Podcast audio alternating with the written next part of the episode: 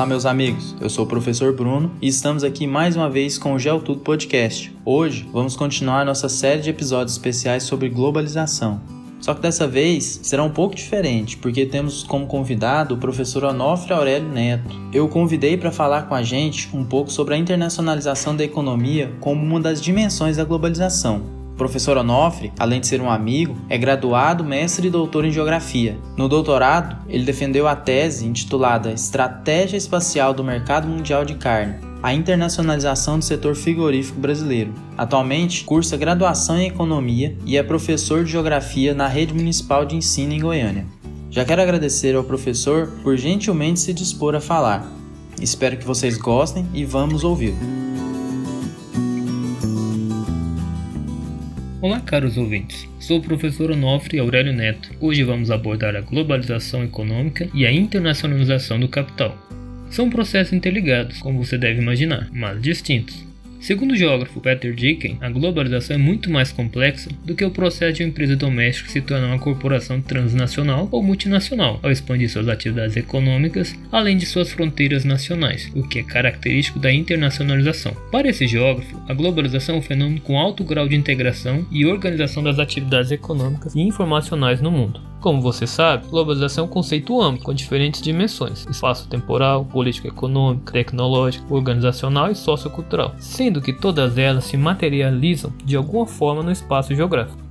Vamos agora verticalizar na sua dimensão econômica. A globalização econômica pode ser vista simplificadamente como um mercado mundial com barreiras seletivas, caracterizada pela distribuição espacial de empresas multinacionais que se apropriam do sistema logístico para reordenar sua cadeia produtiva em nível global e que se beneficiam da circulação financeira para obter maior acumulação de capital. Você deve se lembrar que a globalização econômica é um processo histórico e que teve a sua fase embrionária no século XV na Europa, após a Revolução Comercial e a busca por novas fontes de matéria-prima. Esse fenômeno se intensificou ao longo do tempo, ganhando maior proporção nas últimas décadas do século XX, na fase informacional do capitalismo, com a formação de redes de circuitos financeiros e comerciais. Pense, por exemplo, nas relações comerciais do Brasil em sua fase colonial, em que as atividades agroexportadoras eram determinadas pela demanda no mercado externo. Será que isso se encerrou? Mudou esse sistema ou apenas se intensificou? Será que a sua cidade ou estado produz algum bem para atender uma demanda externa, porque você consome produtos importados sem saber ao certo seus locais de produção?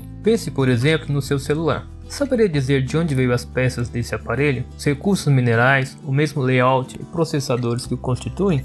É claro que isso depende da marca que você optou em adquirir no amplo mercado de bens e serviços, pois pode ser um aparelho de origem asiática, caso seja de uma marca sul-coreana ou chinesa, ou de uma origem norte-americana, caso seja de uma famosa marca estadunidense, por exemplo. O importante é pensar que essa cadeia produtiva global impõe uma nova dimensão na divisão internacional do trabalho. Para o geógrafo David Harvey, nos encontramos em uma fase da globalização econômica denominada de fase neoliberal, caracterizada pela abertura comercial, o estreitamento de mercados considerados complementares, ampliação da participação do capital estrangeiro em economias internas e a tentativa de enquadrar todas as ações humanas no domínio do mercado, ou seja, até mesmo a cultura local se torna um produto a ser comercializado. Na leitura desse geógrafo, a fase da globalização neoliberal compreende ao mesmo tempo as constantes inovações tecnológicas a criação e circulação de informações, o uso massivo da base de dados para orientar decisões, a ampliação da escala geográfica de atuação das empresas multinacionais e das ligações transnacionais, mas também a instabilidade social e econômica de alguns países. Sobre isso, pense na vulnerabilidade de países subdesenvolvidos e emergentes frente às crises econômicas iniciadas em países desenvolvidos e que se alastram nas economias capitalistas interligadas, como foi o caso da crise financeira de 2008, que teve início nos Estados Unidos e se espalhou por outros países. Esse caso reflete muito bem uma das desvantagens da globalização econômica, sobretudo para os países mais dependentes do mercado internacional.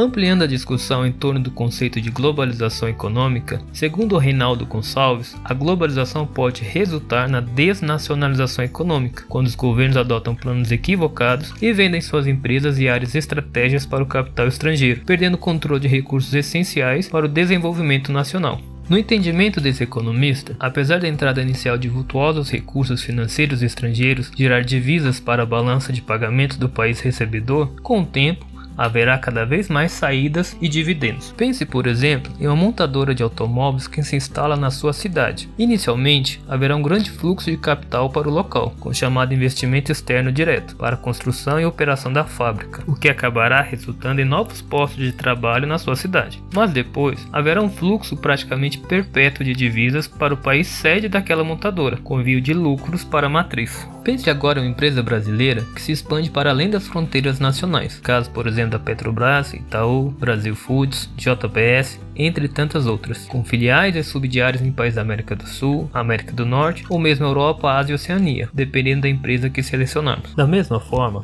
essas multinacionais brasileiras operam fora do país e enviam seus lucros e dividendos para suas sedes, localizadas no território brasileiro. Esses investimentos diretos estrangeiros fazem parte da internacionalização do capital produtivo e financeiro, sendo uma das vertentes da globalização econômica. Espero que eu tenha contribuído para clarificar um pouco o assunto. Até uma próxima!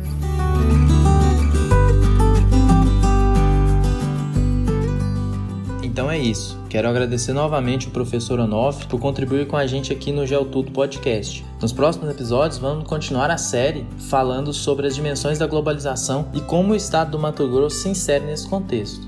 Obrigado por ouvir e até mais.